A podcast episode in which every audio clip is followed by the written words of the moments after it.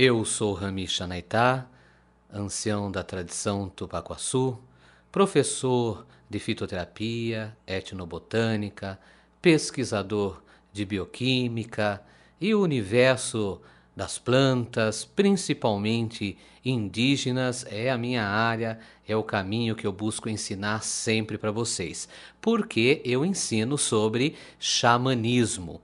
E na continuidade do que eu venho passando para esses queridos ouvintes que agora estão aí sintonizados com esse momento, eu venho continuamente passando sobre xamanismo, sobre a observação da natureza e vou continuar hoje falando sobre esse mesmo passo, que corresponde à capacidade de sermos mais humanos, de percebermos mais a vida e de entendermos é, todos nós, né, com, começar a compreender dentro da nossa cabeça que somos extensões da natureza. Não somos algo à parte da natureza, somos extensões, somos em sintonia profunda. O nosso corpo, a nossa vida é.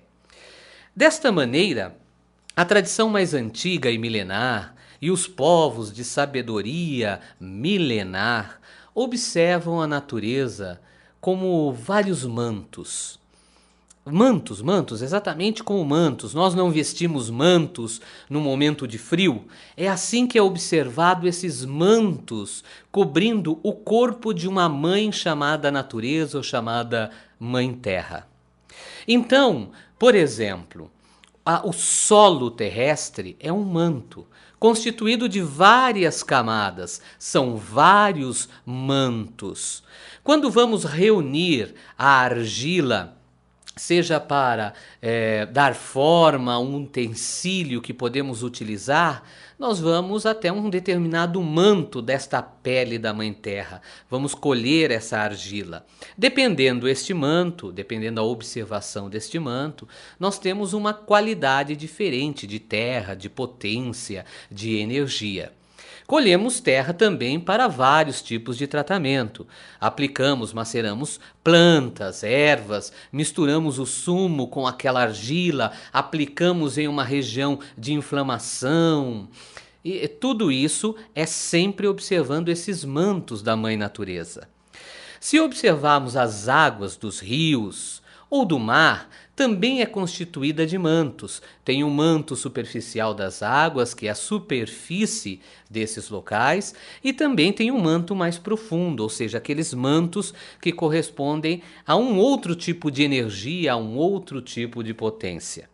Se observarmos o céu, temos a mesma é, capacidade de entender o ar, o oxigênio, o céu, as nuvens, a coloração que se apresenta o céu em diferentes partes e etapas do dia, como mantos também. Então, entendendo esses mantos, acabamos aprendendo melhor sobre a natureza, sobre o clima, sobre como utilizar também a, a, potência dessa natureza para o nosso equilíbrio, para a nossa harmonia. Nosso corpo é constituído também de mantos. Se observarmos a pele, cada tecido, né, desde o tecido epitelial ao tecido conjuntivo e assim vai, cada tecido também é constituído de mantos, de camadas. E essas camadas também é, têm a sua sabedoria, a sua potência. Né? Elas é, existem em elo para que haja o funcionamento, exista o funcionamento do nosso corpo, do nosso organismo. Se observarmos uma árvore ou uma planta, nós iremos também observar esses mantos, essas camadas desde a camada que corresponde à parte funcional da planta até a camada que é a casca, aquela, aquele tecido já morto na planta, que por sua vez protege aquela planta, aquela árvore de diferentes situações que ela vem entrecruzando com o tempo, com o calor, com o frio e tudo mais. Então, o xamanismo observa muito manto. Quando se fala do manto, né, vamos é, lembrar um pouco da história. É, a história diz o seguinte: história escrita diz o seguinte: é, o manto tupinambá era um manto feito de penas vermelhas. Né?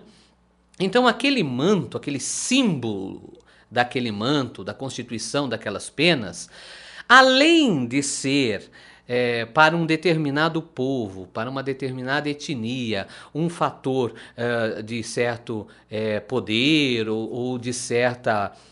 É, certo nível naquela comunidade, que, queria dizer dos ancestrais, dos pajés mais antigos, algo bem diferente do que um símbolo de poder. Queria dizer exatamente da constituição da vida em mantos.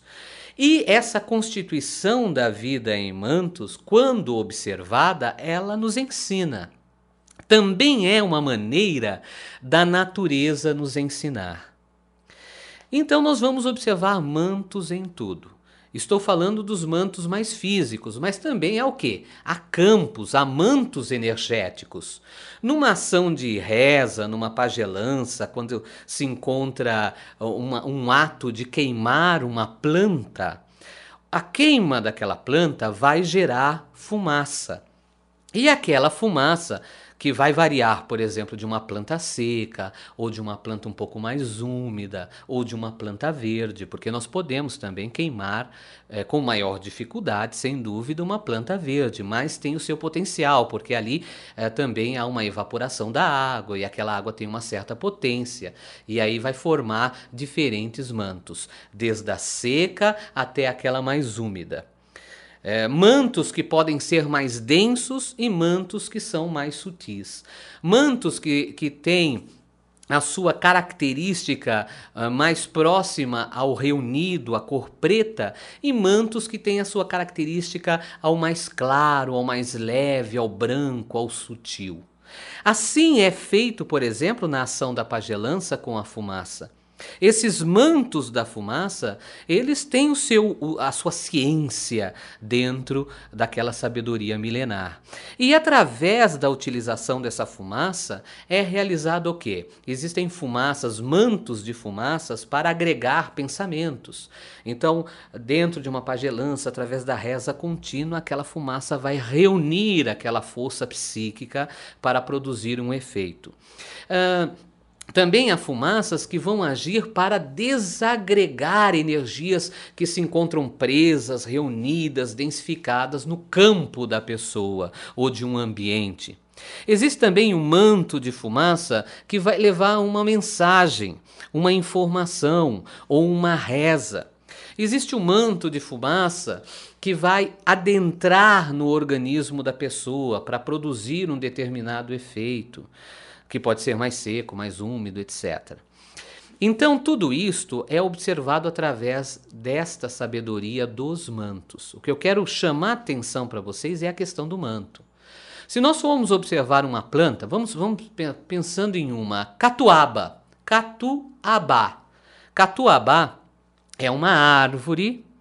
É, existem é, duas plantas que são chamadas de catuaba. Estou falando da catuaba árvore. A catuaba árvore, ela é, ela tem um potencial, ela é bastante utilizada, tradicionalmente utilizada, como um energético, um fortalecedor da memória. E que parte dela? O manto que é a casca. É exatamente a casca e parte da entrecasca também. Mas a casca, que é conhecida como um tecido morto, ela é utilizada para esse benefício, porque ela retém né? Lógico que para quem sabe e quem aprende, quem se desenvolve, vai colher aquela casca que se encontra mais do lado da sombra, porque ali reúne mais umidade. Então ali contém um potencial maior do que aquela casca desta árvore catuaba que se encontra exposta à incidência solar, aos raios do sol, porque aí ela vai ficar mais seca e aí perder o seu um pouco ou uma certa porcentagem do seu potencial. Então, colhendo essa casca, a, através dela se faz um chá, um pó, que é energético, que auxilia a memória. Veja, é um manto da árvore esta casca da catuaba. Esse manto traz a sua sabedoria, traz a, a, sua missão, traz a sua energia, tem a maneira de utilizar esse manto, tem a maneira de utilizar esta potência. Então é assim que nós vamos comungando com os mantos. É assim o entendimento do manto da vida, do manto da natureza, que é, é, bastante ensinado em determinadas etnias e principalmente na qual eu ensino, que é a tradição tupacuaçu, a qual eu sou ancião. Falando ainda um pouquinho sobre a catuaba, a catuaba, além de tudo isso, ela é também muito positiva para insônia. Já já eu retorno para vocês saberem como que ela age nesse sentido e qual é a força do manto, que é a casca dela. Programa A Natureza Ensina. Falando em toda essa sabedoria né, que o xamanismo traz, que as tradições milenares é, ensinaram desde tanto tempo, a catuaba, que tem essa potência estimulante e é energética e auxilia a memória tradicionalmente utilizada para isso, tradicionalmente. Essa catuaba, ela também trata insônia. Interessante que dentro da, do, do segredo, da sabedoria milenar, a catuaba ela tem uma potência, se é, re realinharmos a linguagem dos tempos atuais, de uma potência magnética, de uma energia magnética. Até por isso que nós queimamos também catuaba para produzir esse efeito de magnetismo positivo em um ambiente. Ela reenergiza o campo vibracional de um ambiente e também o campo energético de uma pessoa. É a catuaba existem dentro de algumas lendas é, da, da, tradição nativa brasileira, indígena, de pessoas, de antigos pajés, lendas muitas vezes contadas de forma oral, de pajés que deitaram embaixo de uma catuaba, de uma árvore de catuaba. E naquele momento receberam a energia de cura que necessitavam. Então, de, desta forma, a catuaba se transformou exatamente numa árvore desta potência de cura, desta potência de energia e que traz a sabedoria dos sonhos. Ela é uma das árvores que ajusta os hemisférios cerebrais para trazer a energia dos sonhos, a capacidade de percepção dos sonhos. Lógico que eu estou falando da maneira tradicional mesmo, eu faço questão disto. E também realinho e vou mostrando a informação atual da ciência, da bioquímica. Então, são aparentemente linguagens que parecem ser diferentes, mas se observarem, em um certo ponto, elas se entrecruzam muito bem. E quando a pessoa reúne muito bem essas duas linguagens, observa que nós estamos falando da vida, nós estamos falando da natureza e absorvemos maior conhecimento sobre ela. Uma outra coisa importante é que catu é bom, seja no tupi antigo ou mesmo no, né, no tupi da costa, que é o tupi antigo, ou mesmo depois das derivações tupi-guarani e tudo mais, catu significa bom. E abá é o ser.